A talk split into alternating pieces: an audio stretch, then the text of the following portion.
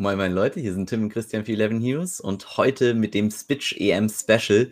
Wir wollen euch in dem Video den ersten Spitch-Spieltag vorstellen für die EM von Freitag bis Sonntag den Spieltag. Wir gehen Partie für Partie durch, zeigen euch die Spieler, die am erfolgsversprechendsten sind und die euch vielleicht weiterbringen können, gehen auf ein paar Turnierdetails ein, ein paar Taktikdetails und äh, alles, was ihr braucht, um äh, den Spieltag erfolgreich zu meistern, erfahrt ihr im folgenden Video.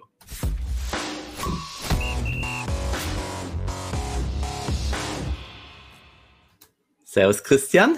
Hi. Neues Interface. Huiuiui. EM-Zeit. EM-Zeit, ja. Alle ja hart gewartet auf die News von Spitch, dass EM angeboten wird. Eine Woche vorher jetzt, das ja. ist alles da. Wir haben uns die Spieler äh, lange angeguckt, auch die Preise. Wir sind bei ein paar Preisen wirklich ja, es gibt wirklich gute Budget-Saves. Es gibt auch wirklich Spieler, die schwer zu verdauen sind. Hashtag CR7. Aber ähm, ich glaube, alles in allem wird das ein richtig, richtig geiles Turnier. Es wird richtig, richtig Spaß machen. Für euch dann noch als Hinweis äh, für den Kanal unbedingt den Kanal abonnieren, Glocke boxen, abonnieren, was auch immer ihr wollt. Hauptsache, ihr läutet das Ding und äh, knallt da rein. Äh, Comments auch gerne äh, da rein. Und insofern ähm, sagt uns einfach, was ihr da hören wollt. Wir werden ganz, ganz viel Coverage dazu machen zu EM und machen auf jeden Fall auch von Montag bis Donnerstag noch Teambewertungen und gehen auch die einzelnen Gruppen durch. Bedeutet einfach, wir analysieren die Gruppe, was ist der Spielverlauf, den wir da erwarten und gehen da Schritt für Schritt durch, damit ihr auch wirklich gut vorbereitet seid. Starten wir mit dem Eröffnungsspiel. Der Kai gegen Italien. Italien größter Favorit, also nicht größter Favorit in dem Slate, sondern größter Favorit in dem Spiel. Mhm. 63 Prozent. Und die Overline ist bei Over 2. Man geht von zwei Toren aus in dem Spiel. Okay. Äh, Top Scorer? Ähm, Top Scorer ist Immobile und Belotti. Okay. Und Immobile hat 53%, Belotti sogar höher. Aber startet wahrscheinlich nicht, ne? Ja, startet natürlich. Genau. Also Italien, Favorit, eher defensives Team, heißt viele Pässe, die wir erwarten und ähm, wenn man sich so die Preise von Spitch anguckt, gehen wir durch die einzelnen Spieler, die interessant sind. Also Asabi wäre super interessant, wird aber niemals im Leben spielen. Aber schon mit Barella ist der erste sehr interessante Spieler auch dabei, der auch jetzt gerade im Testspiel noch ein Tor gemacht hat, ist aber eher teuer. Und ähm, wenn man jetzt mal guckt, Belotti, also der Stürmer, der wahrscheinlich nicht starten wird, auch ähnliches Preissegment. Berardi, der könnte starten. Der würde auf dem rechten Flügel spielen. Wir gehen momentan eher davon aus, dass Chiesa spielen wird. Äh, der spielt gerade bei Juventus auch in einer super Form. Auf dem linken Flügel ist Insigne äh, nach dieser Saison, die er gespielt hat, absolut gesetzt. Hat also auch sehr gute Upside. Was hat der für To-Score? Ähm, Moment. Ich habe schon die Türken offen. Mhm. äh, Insigne hat 35 Prozent. Okay.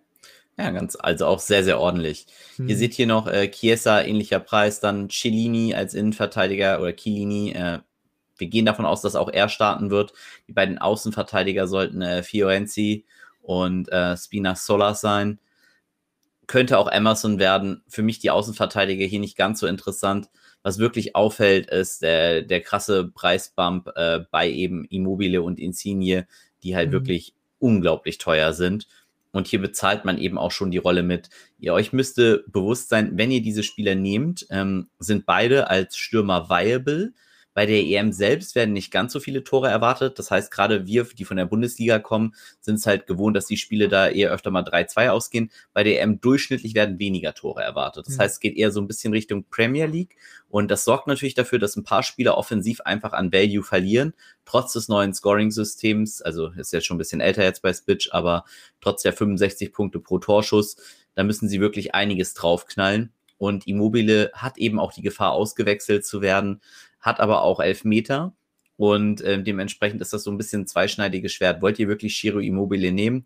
Weil ihr braucht, ich sag mal vorsichtig, ein Tor und drei Torschüsse eigentlich mindestens.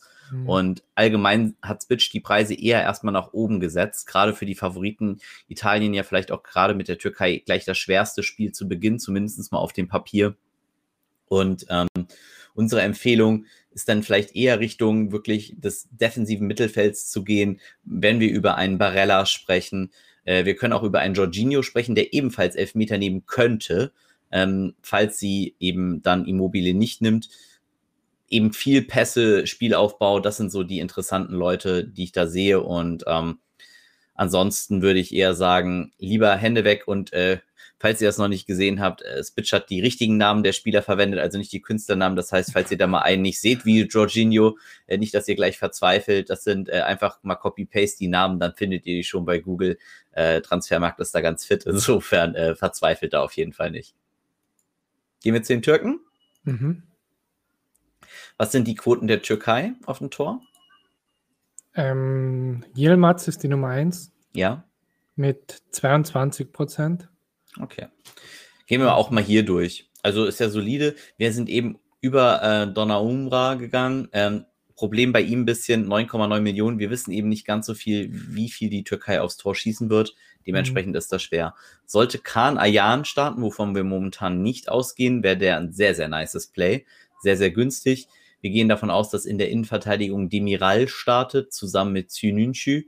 Und Zynünçü eben auch bei Leicester eine absolute Bank. Demiral oder Kabak sollte der andere Innenverteidiger sein, sind beide valide für den Preis. Also kennen wir auch wieder Innenverteidiger, lieben wir bei Spitch und die Türken sollten da gut was äh, zu tun bekommen. Torhüterposition auch nicht ganz sicher, wer bei den Türken wirklich starten wird. Gibt es zwei, drei Optionen, ja, zwei Optionen, ehrlich gesagt nur. Aber ähm, da muss man eben auch gucken. In der Offensive als Budgetstürmer auch Karaman sehr interessant, der eben sehr mannschaftsdienlich spielt, also ein klassischer Floorstürmer, wie wir ihn eigentlich kennen. Das Problem ist eben, es geht gegen Italien und ähm, ja, die lassen eher wenig zu. Sehr interessant wird es dann Richtung Yassisi. Das ist auch ein Spieler, der durchaus mal zwei, drei Tore schießen kann. Eher offensiv aufgestellt der schießt auch tatsächlich sehr, sehr viel. Und mein Lieblingsplay, fast sogar in Spiel Nummer 1, ist Okai Yuxulu. Ich weiß nicht, ob ich ihn jetzt richtig oder falsch ausgesprochen habe, aber auch aus der Premier League, das sei mir verziehen, unheimlich kranke Stats, richtig gutes Zweikampfverhalten, mega Dude, äh, super talentiert, äh, ich bin mega Fan von ihm. Und ähm, er sollte viele Zweikämpfe gewinnen können, Bälle abfangen können also Pässe durch Spielaufbau, wie gesagt, für mich eines der besten Plays. Und dann natürlich, hast du schon erwähnt, Yilmaz, Saison seines Lebens mit, keine Ahnung, der ist schon uralt, aber ähm, krank, jetzt auch nochmal Meister geworden ne, mit Lille. Mhm. Also ich glaube, der feiert äh, nur noch, aber trotzdem kann er auch tun. Und dann der Mann für die Standards, den kennt ihr sogar aus der Bundesliga, spielt jetzt natürlich bei AC Milan, äh, Hakan Chanalulu. Er ist der eben, der fast alles, über den alles läuft und das ist auch ein Spieler, muss dann vorsichtig sein. Ja, er spielt viele Pässe, er kann viele Superpässe, viele Assists liefern, er kann auch Tore machen, direkte Schüsse kann er Punkte machen. Also er kann wirklich alles liefern. Für mich ein super interessantes Turnierplay auf jeden Fall, selbst gegen die Italiener. Und ähm, das wären so für mich die interessantesten Spieler der Türken. Dann zu Wales gegen die Schweiz. Ähm, die Schweiz ist Favorit mit 43 Prozent. Und die Overline ist auch hier over Under 2 relativ genau, also wieder zwei Tore. Auch wieder ja. relativ low scoring eigentlich. Genau. Hier haben wir endlich mal den Vorteil, dass wir ein paar Spieler kennen. Äh, wir kennen Mbolo, Elvedi, Akanji, ich gehe mal durch. Akanji und Elvedi, beide viable.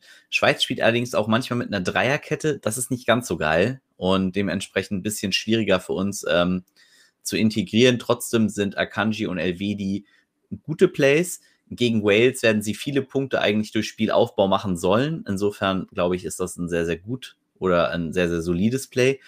Christian Fastnacht hat mega überzeugt in der Vorbereitung jetzt. Äh, zwei Tore gemacht und war neben Gavranovic ähm, eigentlich der Spieler, der wirklich in der Vorbereitung da ein bisschen geglänzt hat. Trotzdem nicht sicher, ob überhaupt einer der beiden starten wird. Aber wenn ihr Budget für einen Offensivspieler braucht, ähm, wobei man natürlich bei Fastnacht sagen muss, er ist noch Mittelfeldspieler, Gavranovic natürlich dann schon Stürmer.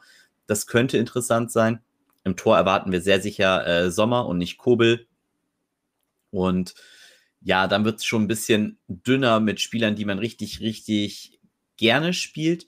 Ähm, Rodriguez müssen wir auf jeden Fall erwähnen. Es ist mhm. nicht ganz sicher, nämlich wer die Elfmeter nimmt. Die könnte Rodriguez nehmen. Der nimmt auch direkte Freistöße auf jeden Fall und ein paar der Ecken nimmt er. Ähm, dementsprechend, er könnte trotz Außenverteidiger sehr interessant sein. Falls Scher startet, auch sehr kopfballstarker Spieler, auch sehr gefährlich. Seferovic und Shakiri kennen wir auch beide noch aus der Bundesliga. Gerade Sherdan Shakiri für mich eigentlich ein super solides Play, hätte ihn viel, viel teurer erwartet ja, er fault ein bisschen und seine Stats sind natürlich nicht ganz überragend, aber gerade im ersten Spiel gegen Wales sollte er da durchaus ein paar Ballkontakte bekommen und seine Rolle ist natürlich eine ganz andere als bei Liverpool. Viel Ballkontakt und äh, viel Offensivkraft. Dementsprechend äh, großer Fan hier von ihm auch. Und dann wird's dann wird's ein bisschen dünner, sage ich mal. Äh, Granit Xhaka für den äh, chronisch rot gefährdeten Spieler auch immer gut, macht auch viel im Spielaufbau. Wie gesagt, bei der Schweiz halt sehr viel davon abhängig, ob sie mit einer Viererkette oder einer Dreierkette und dann mit zwei Wingern spielen, also mit Zuba, Whitmer oder was da immer kommen mag. Ähm, dementsprechend wäre für mich Akanji im der Mittelposition oder eben auch Elvedi im Spielaufbau sehr, sehr interessant und würde ich halt für deutlich äh, dahingehend bevorzugen. Bei mhm. den Walisern, wer ist da der Topscorer? Garrett Bale. Was für eine Überraschung. Wie viel hat er? er hat 29 Prozent. Okay, ich wusste auch noch nicht, dass er Frank mit zweitem Vornamen heißt, aber passt so gar nicht zu ihm. Ja, Bale, klar, auch wieder ein Spieler mit Ceiling. Ähm, Brooks, einer meiner Lieblingsspieler übrigens äh, bei Bournemouth damals noch und auch, ja, er spielt immer noch bei Bournemouth, auch in der Zeit äh, im Championship dann. Ist sehr günstig, startet aber leider meistens nicht, dementsprechend eher uninteressant. Joe Allen, sehr interessanter Spieler, sehr, sehr zweikampfstark, Mittelfeld, Spielaufbau, defensiv. Dementsprechend, äh, den kann man sich gut mal gönnen. In der Abwehrreihen der Waliser, boah, da wird's, ich sag mal, ich, ich finde es sehr interessant, da zuzuschlagen, auch wenn man nicht genau weiß, was da kommen wird. Und das ist deshalb so schwer, weil die Waliser eigentlich zu günstig gepriced sind. Ihr kennt es eigentlich von den Teams, äh, die ihr bei Spitch hattet, wo am Anfang die Preise, sag ich mal, der Aufsteiger oder so sehr gering sind und sich erst äh, mit der Saison nach oben entwickeln. Und es gibt hier ein paar, die wirklich auch schon wirklich große Erfahrungen haben. Ich nehme mal Chris Mapin als Beispiel. Der ist wirklich super zweikampfstark in der Premier League auch gesetzt und äh, kann dementsprechend auch wirklich äh, ein bisschen äh, dafür sorgen, dass sein Team da auch wirklich Traffic hat. Aaron Ramsey, mega Spieler. Also von Arsenal damals äh, nach Italien gewechselt, leider sehr verletzungsanfällig, aber wenn er spielt für 7-2, ein Spieler, der super viele Pässe spielt, äh, der sogar noch torgefährlich ist, für mich völlig underpriced und ich habe schon mit Christian geredet und gesagt so, boah, ich, ich sehe mich hier schon, äh, ich sehe mich hier schon Wales die ganze Zeit spielen, Rondon. Das ist, das ist halt, ja, das, das klingt komisch, aber die Waliser haben wirklich gute Preise. Danny mhm. Ward als Torhüter, auch ein Torhüter, der viel drauf bekommen wird. Und die Schweizer setzen nicht so viel ihres XGs um ja, im letzten Spiel, ich weiß, äh, 6-0, ne? Aber ähm, davor gegen andere Mannschaften, Wales lässt jetzt nicht halt fünf Tore zu. Du hast ja gesagt, Totals zwei, ne? Ja. Und dementsprechend, da kann man schon eine ganze Menge mitnehmen. Harry Wilson, Prince Harry, eigentlich bei Liverpool ausgeliehen, Megaspieler, ähm, ja, weiß nicht, was er dazu sagen soll, für 5-8. Er spielt als verkappter Stürmer sogar, wird aufs Tor schießen für mich. Sehr interessant. Nico Williams im letzten Spiel rot gekriegt, weil er mit der Hand auf der Linie geklärt hat. Ich weiß gar nicht, gibt es dafür noch Punkte dann bei Spitch? weil er hat den Torschuss ja geblockt. Zwar mit der Hand, aber er hat ihn geblockt. Ähm, nee, der ist sehr offensiv stark und nach vorne Außenverteidiger wird ihn trotzdem natürlich nicht spielen, weil ich hier die Innenverteidiger von Wales absolut bevorzuge. Aber ich glaube, gerade Wales, ähm, da werde ich mich sehr, sehr stark bedienen in dieser ersten Woche. Dann Dänemark gegen Finnland. Dänemark Favorit mit 65 Prozent. Und auch hier die Over-Underline wieder bei zwei. Also man geht hier auch wieder von zwei Toren nur aus. Ja. Äh, Joachim Andersen kennen wir alle aus der Premier League bei Fulham. Jetzt nicht mehr aus der Premier League, sondern jetzt natürlich aus der Championship, weil sie abgestiegen sind. Aber ähm, auch auf jeden Fall ein sehr guter Spieler. Braithwaite spielt bei Barcelona, aber eher auf der Bank. Sollte aber äh, sogar eher Winger spielen bei den Dänen. Also ich glaube nicht, dass er in der Spitze spielt, sondern eher auf dem Flügel vorne. Für mich jetzt beide eigentlich nicht super interessant, wobei man auch sagen muss, gerade im ersten Spiel sind die Dänen noch sehr, sehr stark für mich, weil Finnland wirklich eines der schwächsten Teams meiner Meinung nach ist bei der ja. EM und dementsprechend ähm, auch ganz, ganz großer Andreas Christensen-Fan. Bei Chelsea eine solide Saison gespielt und ähm, das ist, das ist schon, glaube ich, sehr, sehr äh, solid, was man hier kriegt. Ähm, Christian Dannemann Eriksson, den kennt ihr auch noch, der war bei den Tottenham Hotspurs, ist dann zu Inter Mailand gegangen, ist immer noch ein Megaspieler, sollte hier viele Offensivaktionen haben. Ihr seht, ich bin ein bisschen ins Mittelfeld verliebt und ich werde ein bisschen weg von der Standardformation gehen, die ich sonst bei Split spiele, weil viele richtig gute Spots für mich im Mittelfeld äh, aufwarten. Also er ist gerade am Spieltag 1, genau wie Delaney übrigens, der auch ein Tick günstiger ist, als ich es erwartet hätte. Äh, sehr interessant, der den Defensive Midfielder da geben wird und Spielaufbau machen wird mit Ericsson. Das ist schon sehr, sehr solid. Dann gibt es noch Heubjerg, der dann der dritte Mann ist, äh, äh, gerade im Box-to-Box-Bereich. Ja, hat auch ein bisschen Torgefahr, ist aber auch ein bisschen teurer als Delaney.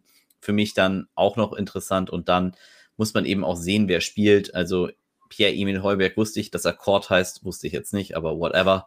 Ähm, ja, und da müssen wir ein bisschen so durchgucken. Sehr interessant, falls er startet als Stürmer äh, Jonas Wind. Wenn er wirklich startet, er hat super Score-Odds, genau wie Andreas Skoff-Ulsen. Ähm, ich halte es für wahrscheinlicher, dass Wind startet, aber das muss man eben gucken. Skoff-Ulsen bei den Scorer-Quoten, glaube ich, richtig hoch, ne, Christian? Er ist die Nummer 1 mit 40 Prozent. Wahnsinn. Dabei hat er gar nicht so rumgeknipst wie ein Betrunkener. Ne? Mhm. Also eigentlich kann ich es gar nicht verstehen. Spielt, glaube ich, bei Bologna. Ja. Aber ähm, ja, wie gesagt, kann man auf jeden Fall mal holen. Robert Sko kennen wir natürlich von äh, der Bundesliga, von Hoffenheim. Könnte man auch hingehen. Und dann äh, Yannick Westergaard wäre mein Lieblingsplay gewesen. Äh, aber ich denke nicht, dass er starten wird. Ich denke, Kier wird in der Innenverteidigung neben Christensen starten. Und der ist auch ein solides Play, aber kostet halt auch gleich mal über das Doppelte. Und Daniel West wird den Außenverteidiger geben. Außenverteidiger, wie gesagt, eher grundlegend uninteressant für mich, deshalb da kein großes Interesse. Zu den Finnen. Ja, Timo Pucki wahrscheinlich Topscorer, korrekt? Korrekt, ja, 25 Prozent. Okay, guck mal. Aber 25 Prozent ist ja schon eine Menge in so einem Spiel, wenn so wenig erwartet ja. wird. Mhm. Ansonsten, ich bin kein, kein, kein, kein Fan der Finn, aber muss auch sagen, hier, auch sie sind sehr, sehr günstig, bis auf Hadrecki. Hadrecki aber natürlich auch sollte einiges auf den Kasten bekommen und für 9 Millionen in der Bundesliga solide Stats. Ich glaube, er kann das auch für Finnland liefern und äh, ich finde ihn sehr interessant. Ist vielleicht sogar so für Double or Nothing Formate momentan mein Liebling weil ich nicht ganz genau weiß, wie viel Wales überhaupt zulassen wird. Also es ist so zwischen Ward und Hedretzky, für, für mich entscheidet sich da. Und ähm, ja, ansonsten sind die Finnen für mich sehr, sehr schwer zuordnerbar. Äh, äh, Im Offensivbereich ist man schnell durch. Das sind dann Robin Lott, der zwar als Mittelfeldspieler aufgeführt ist, aber Richtung Sturm geht. Den finde ich noch durchaus spielbar. Puyampalo dann logischerweise verletzt, den kennt ihr aber auch aus der Bundesliga. Und mhm. Timo Puki ähm, ja, bei Norwich äh, war in der Premier League, jetzt in der Championship auch bekannt. Ist auf jeden Fall ein sehr, sehr guter Abschlussspieler. Ist natürlich auch günstig, weil ihr dürft hier nicht mehrere Tore von den Leuten erwarten. Und dann natürlich die Innenverteidiger ähm, interessant. Vielleicht auch noch Uronen, Teuvo. Das sind so die Spieler, bei denen, bei denen man gucken kann. Ich werde grundlegend auf eher günstige Spieler in der Verteidigung zugreifen von Teams, wo ich hoffe, dass sie viel zu tun bekommen. Das heißt, die Finnen durchaus interessant in diesem Bereich. Ja. Dann zu Belgien gegen Russland. Belgien Favorit mit 59 Prozent. Hier ist die Overline endlich mal höher. Over mhm. 2,5. Also jetzt von zwei bis drei Toren aus. Ja. Immerhin. Hier Belgien auch schwer einzustufen. Äh, Tobi Alderweireld sollte das Spiel aufbauen, dementsprechend sehr interessant, gerade für Double or Nothing Formate, weil er doch eigentlich sag mal vorsichtig, einen gesettelten Floor haben sollte. Also wir erwarten viele Punkte von ihm. Er spielt auch mal in Second Assist, auch direkte Assists über das gesamte Spiel. Also Spitch-Bewertungssystem sollte für Toby Elderweld eigentlich ein richtiger Traum sein. Ist sogar noch torgefährlich, also Shots on Goals bei ihm auch keine Seltenheit. Dementsprechend glaube ich, ähm, das ist ein Spieler, für den man auch durchaus mal das Mehrbudget in die Hand nehmen darf und sollte dann ist halt die Frage, wie oft schießen die Russen aufs Tor. Deshalb ist für mich Courtois uninteressant. Castagne gehe ich nicht davon aus, dass er startet, weil ich denke, Meunier startet. Aber Castagne könnte halt auch starten. Die Belgier spielen fast immer ein 3-5er-System, also mit zwei Wingern. Dementsprechend werden wir da sehen, ob Ferreira, Carrasco, Hazard oder auf der anderen Seite Meunier oder Castagne da rumhampeln. Aber ähm, irgend sowas in die Richtung wird es werden. KDB, Kevin De Bruyne, absoluter Volltraum eines jeden Managers. Dummerweise ist der verletzt. Das heißt, den werden wir nicht sehen. Zumindest mal nicht in Spiel 1, aber die EM ist ja lang. Mhm. Ja, Ferreira Carrasco, der könnte interessant werden. Ähm, eben weil er Standards hat, weil er torgefährlich ist, weil er schießt.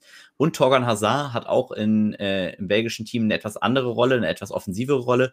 Und auch Eden Hazard hat die. Ja, er hat das Verletztzeichen. Ich bin aber der Meinung, dass er theoretisch fit sein sollte. Und ich glaube auch, er ist derjenige, der dann Elfmeter nimmt, sogar über Romelu Lukaku. Ähm, werden wir dann aber auch sehen, falls beide wirklich zusammen starten. Ähm, auch Eden Hazard, ja, bei Real Madrid in der Versenkung verschwunden, aber im belgischen Nationalteam ist er der Boss, nicht Kevin De Bruyne, könnte man ja immer ein bisschen anders sehen. Aber wenn man da wirklich guckt, äh, Hazard hat da klar die Hosen an. Dann Lukaku, viel Spaß mit 33 Millionen. Hier kleine Zusatzinfo von Christian, ne? Das Spiel ist in Russland. Hat Christian mir auch noch mal gesagt, ey, denk dran, die spielen in Russland, das wird gar nicht so der Overmarsch werden.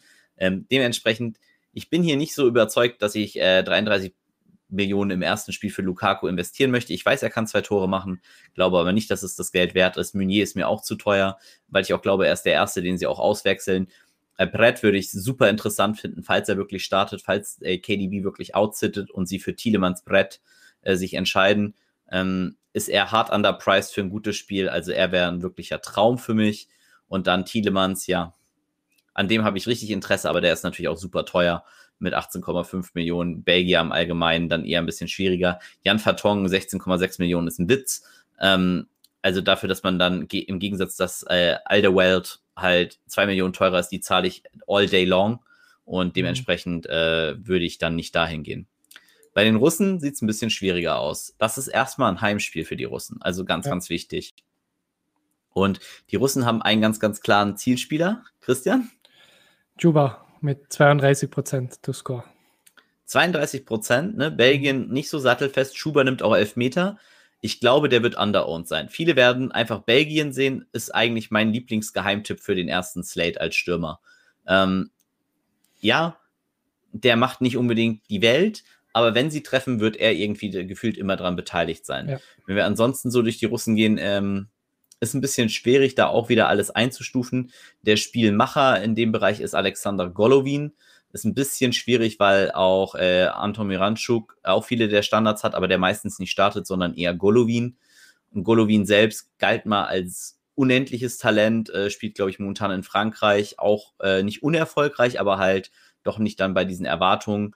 Ähm, Fernandes als Verteidiger sehr offensiv stark. Ich denke nicht, dass er starten sollte. Falls doch, wäre der sogar eine Offensivoption. Wäre wär halt schwierig, aber ähm, würde ich jetzt nicht unbedingt machen. Ich würde auch hier eher Richtung Innenverteidiger gehen bei den Russen und mir halt angucken, wer da startet. Da gibt es natürlich schon ein paar, äh, die, sage ich jetzt mal, eher günstiger sind. Äh, bei Kusayev ähm, gehen wir mal davon aus, dass er startet, aber der ist auch schon ein ganzes Eck teurer und mhm. dementsprechend ähm, schwierig, äh, das Ganze so einzustellen. Ähm, ich sehe gerade, ich dachte Anton Miranchuk, Alex sich. Jetzt gibt zwei, das weiß ich auch. Die heißen auch beide A. Miranchuk. Ich hoffe jetzt mal, dass ich keinen Quatsch erzählt habe und nicht Alexei Miranchuk meinte. Wie gesagt, wir gehen eh nicht davon aus, dass er startet, aber äh, wäre jetzt mir jetzt einfach peinlich. Ansonsten Schunin im Tor für 8-6 ähm, ist, glaube ich, ein solider Pick. Sollte gegen Belgien viel drauf bekommen, wäre für mich auch eine gute Turnieroption. Und ähm, ja, im Allgemeinen glaube ich, dass die russische Defense zwar sehr vom Lineup abhängig ist und deshalb für euch auch ganz wichtig, ne, seid auch gerne bei unseren Streams die Woche dabei, dafür den Kanal abonnieren, ganz wichtig und postet eure Teams ins Discord. Äh, einfach Link ist unten. Einfach kommen auf unseren Discord-Server, da eure Aufstellung, unser Team angeben. Wir machen Donnerstag einen riesigen Teambewertungsstream, wo wir wirklich durch eure Teams gehen für die EM und äh, das schon mal im Vorfeld bewerten, was wir glauben, was da äh, passiert. Und ich glaube, wie gesagt, Russen mit dem Heimvorteil äh, sehr, sehr preis-leistungsmäßig auf der richtigen Seite. Muss sehen, ob sie eine Dreier- oder eine Viererkette spielen. Meistens äh, geht das ja eher dann doch vielleicht Richtung Dreierkette. Aber wenn das doch eine Viererkette wird, dann werden die beiden Innenverteidiger abstrus gut bei den Russen und dementsprechend, glaube ich, sollte man sich da auf jeden Fall noch mit auseinandersetzen. England gegen Kroatien. England Favorit mit 56 Prozent. Und hier ist die Overline auch auf Over 2. Also auch wieder zwei Tore erwartet. Ja. Okay. Also Trent können sie rausnehmen, der startet ja nicht ja. mehr, der hat sich verletzt. Äh, Bellingham wird nicht starten, ziemlich sicher. Kevin Liven wird nicht starten. Chilwell könnte starten. Wenn Connor Cody startet, ist er sehr interessant. Problem nämlich bei den Engländern ist, äh, dass Harry Maguire als im ersten Spiel noch für unwahrscheinlich gilt, weil er angeschlagen ist. Wenn Harry Maguire wirklich angeschlagen ist und Cody oder äh, Tyrone Minks spielen, zu dem kommen wir gleich noch, dann kann man hier ein richtiges Schnäppchen schlagen. Und deshalb äh, Exposure sich da aufzuheben, ist ganz interessant. Eric Dyer ist, glaube ich, nicht mal im Kader. Keine Ahnung, warum der hier aufgeführt wird. Die haben zwar einen 33-Mann-Kader, aber selbst da war er nicht dabei.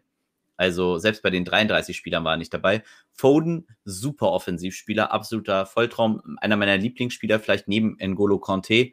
Ähm, junger Brite, super torgefährlich, ein absoluter Traum, aber auch teuer, man bezahlt es hier. Dann Ben mhm. Godfrey ist gar nicht im Kader dabei. Jack Grealish wird, glaube ich, nicht starten. Mason Greenwood hat sich verletzt, ist nicht im Kader dabei. Dean Henderson ist zu günstig.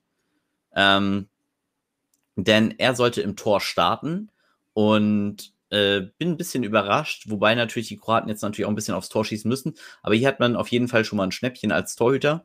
Äh, Jordan Henderson ist noch verletzt, wird das erste Spiel sehr wahrscheinlich im defensiven Mittelfeld nicht starten.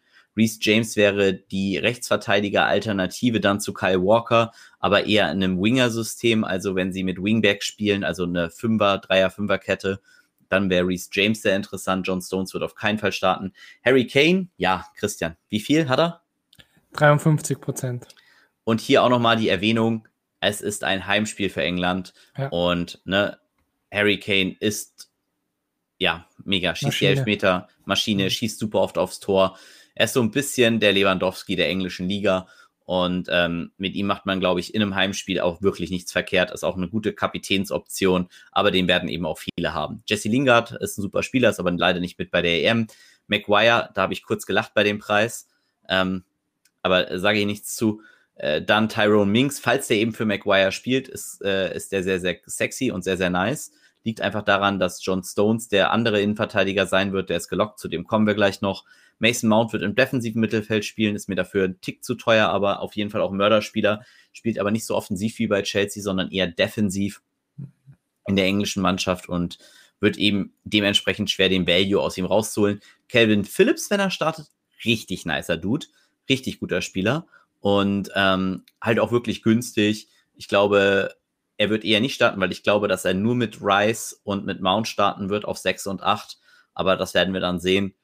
Und äh, dann gehen wir mal drüber. Pope wird, denke ich, nicht im Tor starten, Ramsdale sowieso nicht. Ähm, Rashford wird nicht mal starten, wäre aber eine, in anderen Spielen vielleicht mal eine ganz coole Option, wenn er mal startet. Declan Rice, ja. Als ich den Preis gesehen habe, habe ich auch kurz gelollt. Ja, der spielt halt super viele Pässe, aber er spielt halt nicht die Rolle, die er bei West Ham spielt, wo er der Teamboss ist. Wäre mir hier einfach viel zu teuer. Es ist eine Art für einen. Er ist halt nicht Joshua Kimmich, ne? Aber er ist so gepriced, als ob er das ist. Saka, mega Talent, wenn der mal startet für 4 Millionen, dann count me in, da bin ich auf jeden Fall dabei. Dann Sancho wird nicht starten, ist natürlich auch maßlos äh, teuer. Äh, ich denke, Luke Shaw wird vielleicht starten, vielleicht startet er Chilwell, das werden wir sehen. Shaw eigentlich sehr zweikampfstark, auch ein bisschen mit Standards vertraut, ähm, dementsprechend, ja, kann, kann man den nehmen. Sterling, absoluter Upside-Spieler. Hier braucht ihr mehrere Tore von ihm, damit er eigentlich sein Price auspayt. Und der zweite gesetzte Innenverteidiger der Engländer eben dann mit John Stones. Und hier seht ihr das Maguire 27 Stones, 26 Millionen. Das heißt, wenn wir im ersten Spiel Cody oder Minks kriegen für vier respektive acht Millionen, dann können wir hier schon ganz schön ein Schnäppchen schlagen. Über Kyle Walker reden wir mal gar nicht. Das ist, denke ich, der gesetzte Rechtsverteidiger. Vielleicht eben auch Rechter äh, in der Dreierkette, aber ähm, natürlich viel zu teuer. James Ward-Prowse ist nicht mal dabei, glaube ich. Ollie Watkins ist auch nicht dabei. Und Ben White, den ich sehr gefeiert hätte, weil er eine super Saison bei Brighton gespielt hat, leider auch nicht dabei. So, den ganzen Kader der Engländer durchgegangen. Ich glaube, das schaffe ich nicht nochmal mit den Kroaten, aber ich werde mich kürzer halten. Bei den Kroaten gibt es aber auch sehr, sehr interessante Spieler. Und ähm, was haben äh, der Topscorer bei den Kroaten?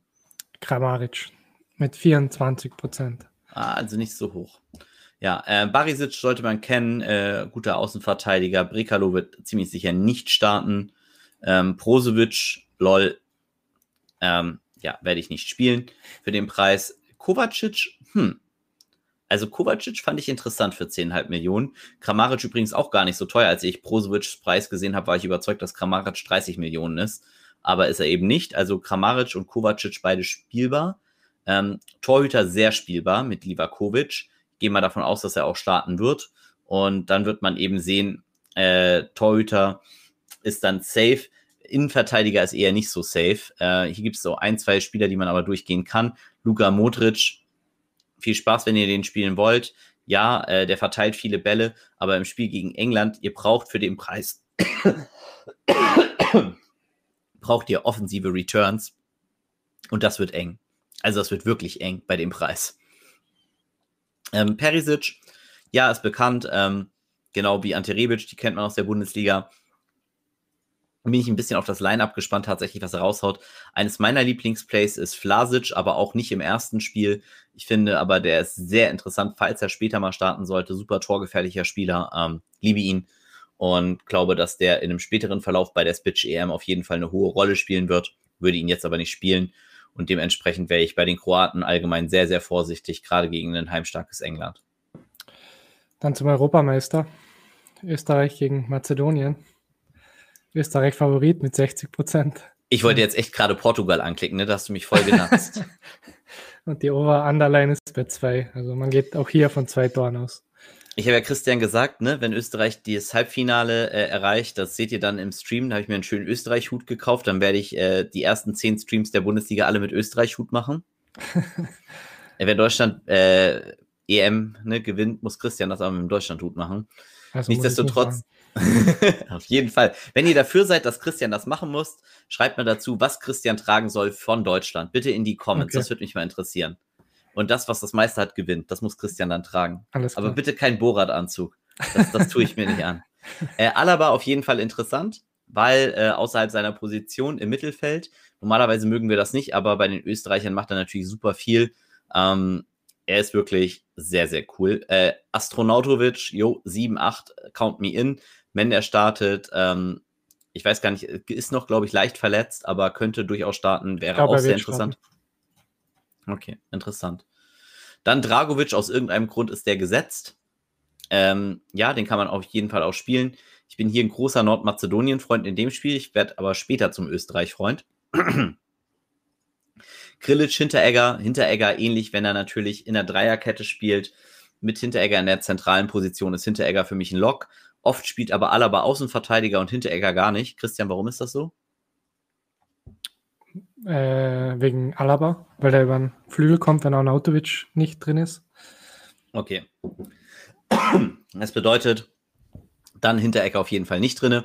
Kalajdzic dann natürlich doppelt interessant, wenn Arnautovic nicht drin ist, weil er natürlich dann eher durchspielen sollte. Sehr, sehr guter Preis für ein gutes erstes Spiel. Ne? Die Österreicher guten Value im ersten Spiel. Mhm. Für mich gerade Kalajdzic und äh, Astronautovic sehr interessant. Oder Arnautovic, ich weiß, dass er so richtig heißt, aber come on, wer nennt ihn so?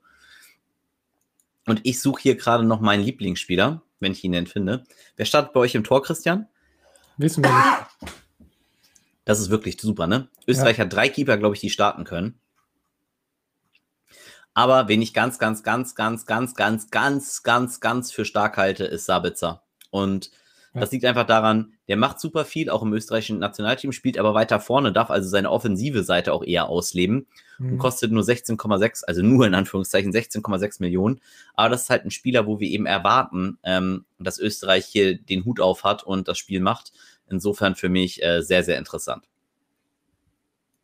Bei den Nordmazedonien, ja. Da werdet ihr euch fragen, wen kennt ihr überhaupt? Es werden nicht viele sein, aber trotzdem sind sie interessant erstmal Innenverteidiger sowieso interessant, Torhüter interessant, ohne das Team auch zu kennen, kämpferisch unheimlich stark.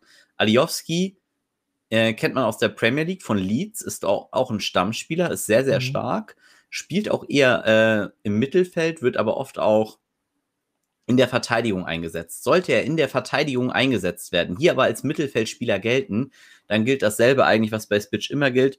Mittelfeldspieler, die in der Verteidigung spielen, sind besonders interessant.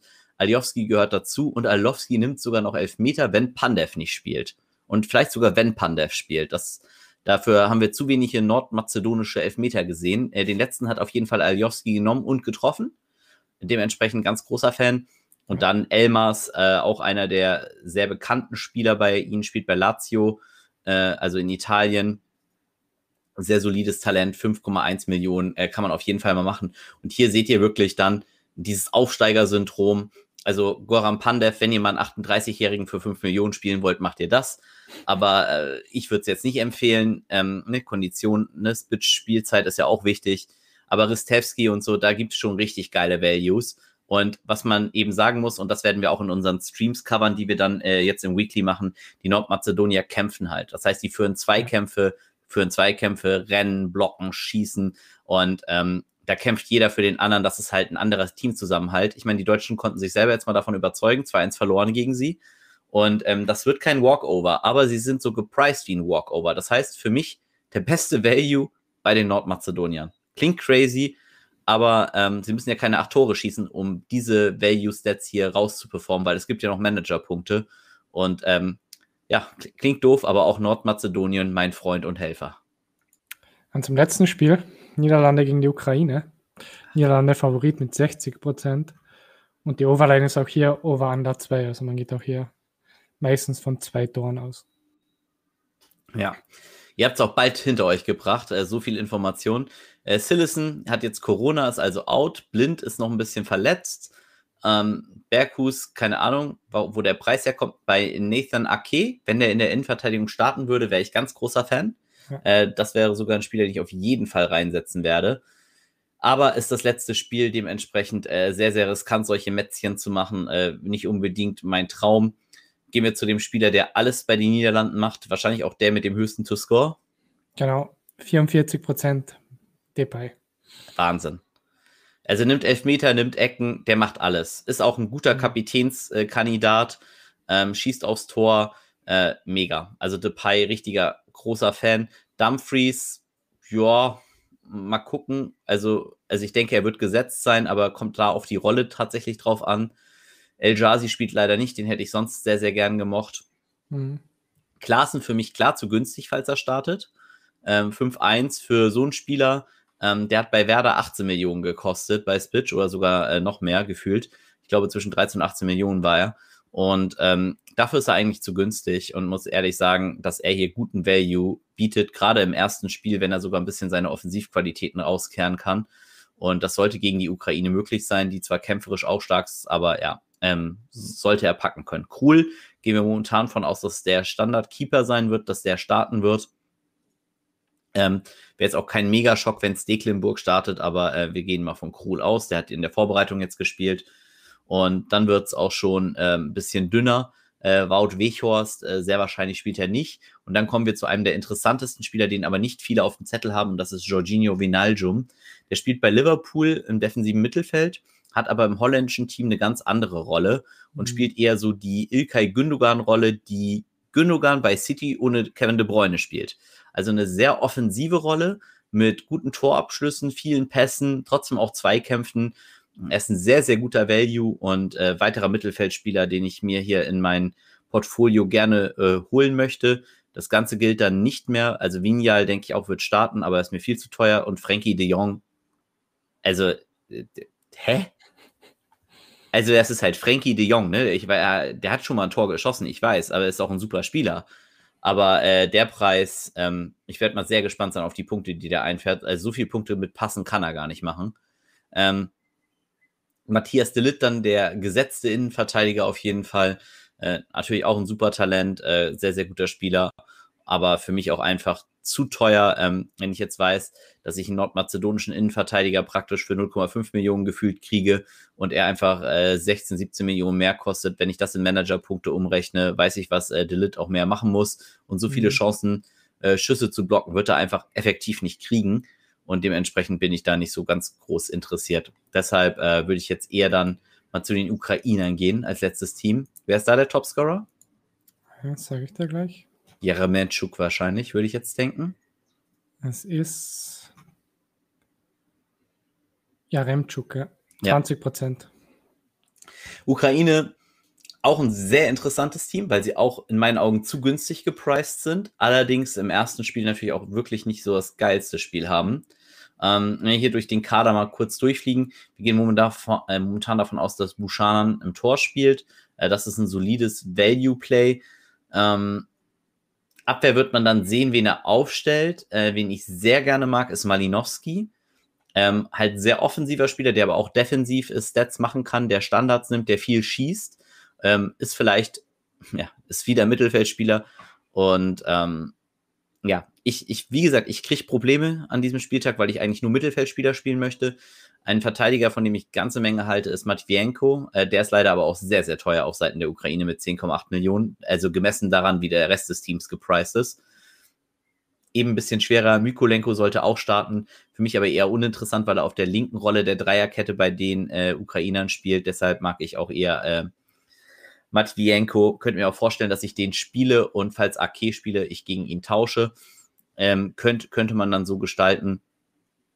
Ansonsten Ukrainer, ein paar Spieler, die man auch kennt, mit Sobol zum Beispiel. Aber wäre jetzt als Außenverteidiger auch nichts, was ich mir wirklich geben möchte. Bin ganz großer Fan von Viktor Zyganov. Problem aber hierbei ist, er nimmt eben, also erstmal spielt er nicht hundertprozentig sicher, dann nimmt er auch nicht alles. Ähm, das ist ein bisschen verworren bei den Ukrainern. Und ähm, ja, wie gesagt, er ist ein super Talent, nicht im ersten Spiel, weil er ist eher ein Offensivspieler, den ich da nicht nehmen möchte. Jaremetschuk hast du eben schon gesagt, ist mir viel zu teuer für das Spiel, mhm. aber ich verstehe den Preis, den Switch ihm gibt. Wo ich den Preis nicht verstehe, das ist Andrei Jamalenko, der ist für mich viel zu günstig, auch in der Sturmposition, aber nicht an Spieltag 1, aber an Spieltag 2 und 3, weil da habe ich ganz, ganz große Lust auf ihn. Und dann äh, Zinchenko, der dann eher in der Spielmacherrolle spielt bei den Ukrainern. Ja, der ist natürlich dann auch ein bisschen teurer.